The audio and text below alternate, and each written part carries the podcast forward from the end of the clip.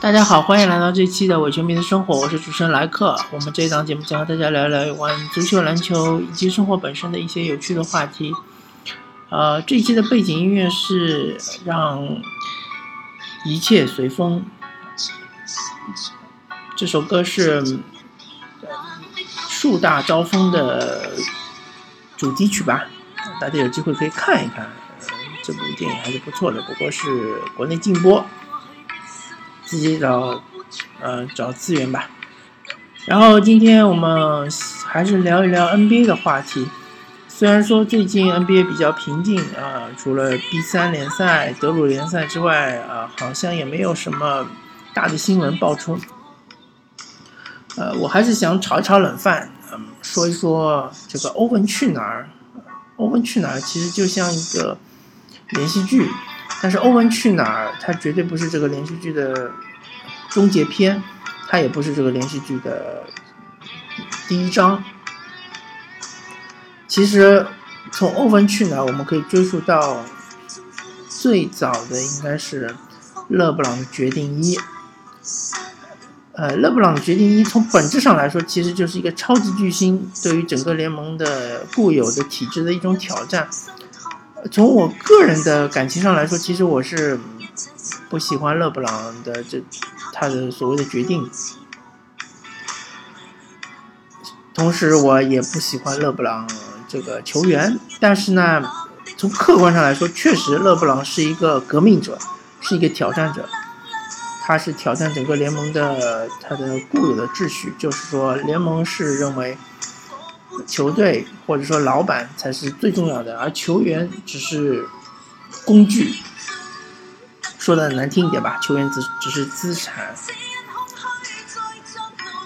但是他们忽略了球员其实是有血有肉的一个人。那么，其实过去常常呃出现的情况是说，比如说球队对于某个球员失去了信心，对吧？然后就把他贱卖，比如说曾经的老臣，比如说那个奥拉朱旺，对吧？或者说球队在嗯有两个领袖之间做一个抉择，比如说当时魔术队放走了奥尼尔，以及湖人队放走了奥尼尔，都是同样的情况。魔术队当时是选择了便是哈达威，而湖人队是选择了科比布莱恩特。所以，总而言之，这个决定权并不在球员手上，而是在球队手上。唯一的一个例外，可能就是霍华德在魔术队当时的一些作为，但是霍华德做的还不够彻底，因为当时其实，嗯，整个舆论风向就是说，都认为霍华德是把整个球队给搞乱了，导致大翻跟大翻盖蒂的这个离任。以及整个球队管理层的一个大变动，都是把锅甩到霍华德身上。但是霍华德他其实本身，他并没有，就是说，嗯，他并没有一个很明确的目标，而不像勒布朗詹姆斯，他的绝对一呃决定一，这个决定一他其实是精心谋划的，就是他其实是和韦德和波什都已经说好了，然后他才会。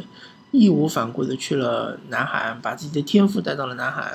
我们就不说道德层面的评价吧，或者说技战术层面的评价，只是说他这一个决定，他这一个行为，他其实就是一种球员的自我，呃，自我的一种觉醒吧，就是认为球员的命运，球员自我的命运是可以掌握在自己的手中的。呃，接下来第二季当然就是勒布朗的第二次决定，对吧？他又把他的天赋从南海岸带回到了克利夫兰音乐之城。那么他这一次的决定，当然从各方面来说，他都有自己的考量，但是他同样也是一个对 对于整个联盟最强硬的管理层帕特莱利的一种挑战，对吧？帕特莱利大家都知道。他的热火可以说是一手遮天，基本上他说一不二，没人敢反抗他。但是勒布朗詹姆斯就是要对帕特莱利说不，这一点不管从哪方面来说都是勇气可嘉，而且都是一种呃先锋的作用，就是给整个联盟的其他的球员啊做出了一个榜样。不管这个榜样是好还是不好，但是这个变化已经出现了，这个趋势已经出现了。第三季当然就是凯文杜兰特的，他的把自己的天赋带到了荆州，对吧？虽然说他背负了很多骂名，当然，嗯，其中也有本人对吧？播客主持人莱克的一份力吧，嗯。当时也确实是很不理解凯文杜兰特 KD 的这个选择，觉得他是一种懦夫。但是，一直到这个赛季的休赛期，我终于看清楚了，其实凯文杜兰特他本人，他其实也是沿着勒布朗詹姆斯当时的这个革命的轨迹，在呃作为一个继承者吧，同时也在推动这个球员对于自身命运的一种掌控掌控力。因为凯文杜兰特他要的就是冠军，对吧？勒布朗詹姆斯，他除了要冠军之外，还要他的声誉，还要他的一些，他的整个的影响力，所以他才会有决定二。但是凯文杜兰特他是很单纯，他就是要冠军，他不管其他的一些，然后他要掌握自己的命运，他要，他要扼住命运的咽喉，所以说。现在看起来呢，他这个决定其实也不难理解。那么，自从凯文杜兰特去了勇士，获得了巨大的莫大的成功之后呢，这个赛季休赛期就非常的有趣。首先，我们看保罗乔治，其实就是步了凯文杜兰特 KD 的这个后尘。保罗乔治，他其实合同并没有到期，他还有一年的合同，之后他才。才能成为一个完全自由球员。我不太记得他最后一年是可以跳出合同的，还是说他已经只有只剩一年合同了。但是，他很好的掌握了自己的命运，很好的把握了住了自己的命运。他跟球球队说：“我这个明年打完之后，我是不会续约的，而且我只去湖人队。如果你把我换到去换去其他的球队，我也不会续约。”我们首先不判断他这个说法是是真是假，但是他这个强硬的态度就是告诉整个联盟，告诉球队，我要把握自己的命运，而不是由你们来摆布，对吧？另外一个呃，相对的比较呃有趣的一个对比，当然就是 JB 吧，就是金巴特勒。金巴特勒呢，他嗯被送去了森林狼，不能说。他本人不满意，但是他的命运肯定不是掌握在自己手上。也许，我觉得也许是森林狼和公牛队的管理层先进行了沟通，沟通完之后，他们觉得这个生意是可以做的，然后再找了金巴特勒沟通。那么，金巴特勒其实，如果你不把他换去森林狼，他愿意留在公牛的。其实，我觉得啊，我觉得是这样的，他愿意留在公牛，虽然说他不一定能够有很好的成绩。但至少公牛队如果留下这个班底的话，他季后赛还是能进的。当然，他去了森林狼呢，其实也有很大的机会可以进西部季后赛，但是这个争夺更加激烈。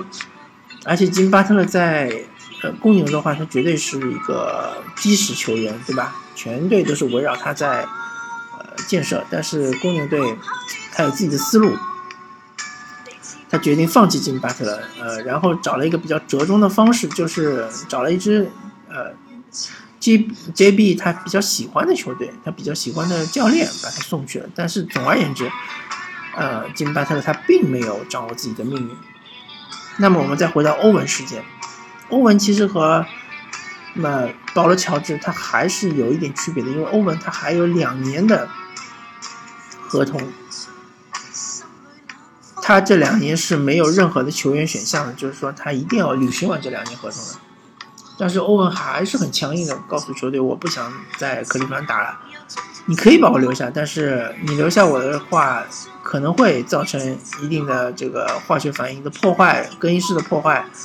这都是风险，对吧？当然欧文没有明说，但是其实管理层肯定会意识到。然后如果你要把我送走，嗯，我这两年肯定会打完，但是打完之后续不续约我不能保证，对吧？这这就是很典型的，嗯，一个球员他和一个或者和整个联盟或者和某支球队之间的一个博弈，嗯，球队管理层的博弈。他告诉你，我球员并不仅仅是你这个球队的资产，并不仅仅是你球队的工具，而是一个活生生的人。欧文这个头呢，其实，嗯，虽然说不能和勒布朗詹姆斯第一次决定相媲美，但他可绝对可以算是一次二次革命，因为之前所有的这些革命先驱，他要么就是说自由球员，要么就是说我还有一年就要自由球员了。如果你不把我交换出去，我整个这个价值就会缩水，或者甚至于为零归零。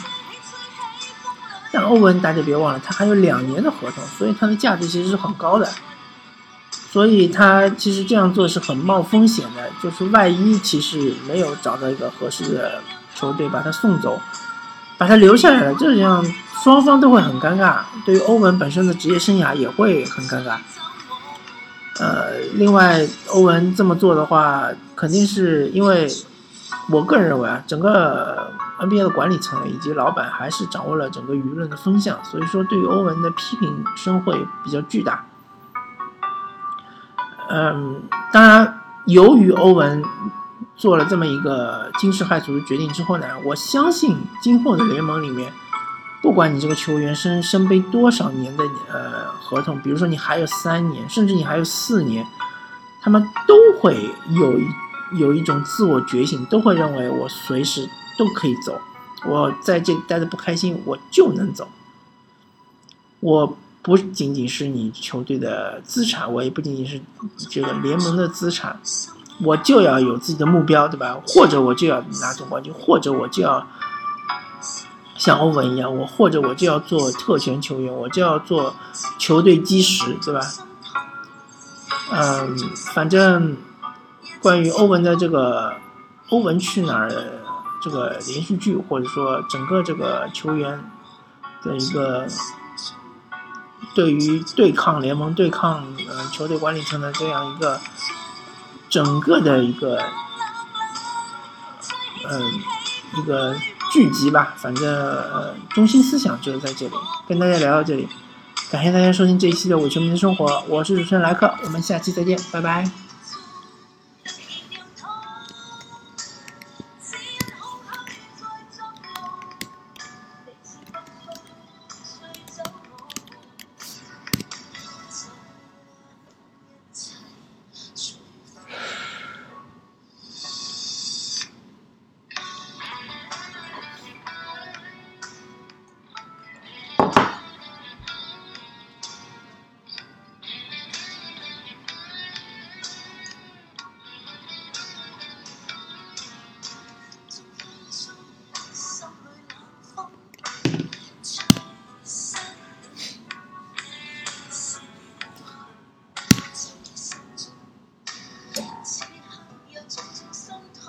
一百十六期。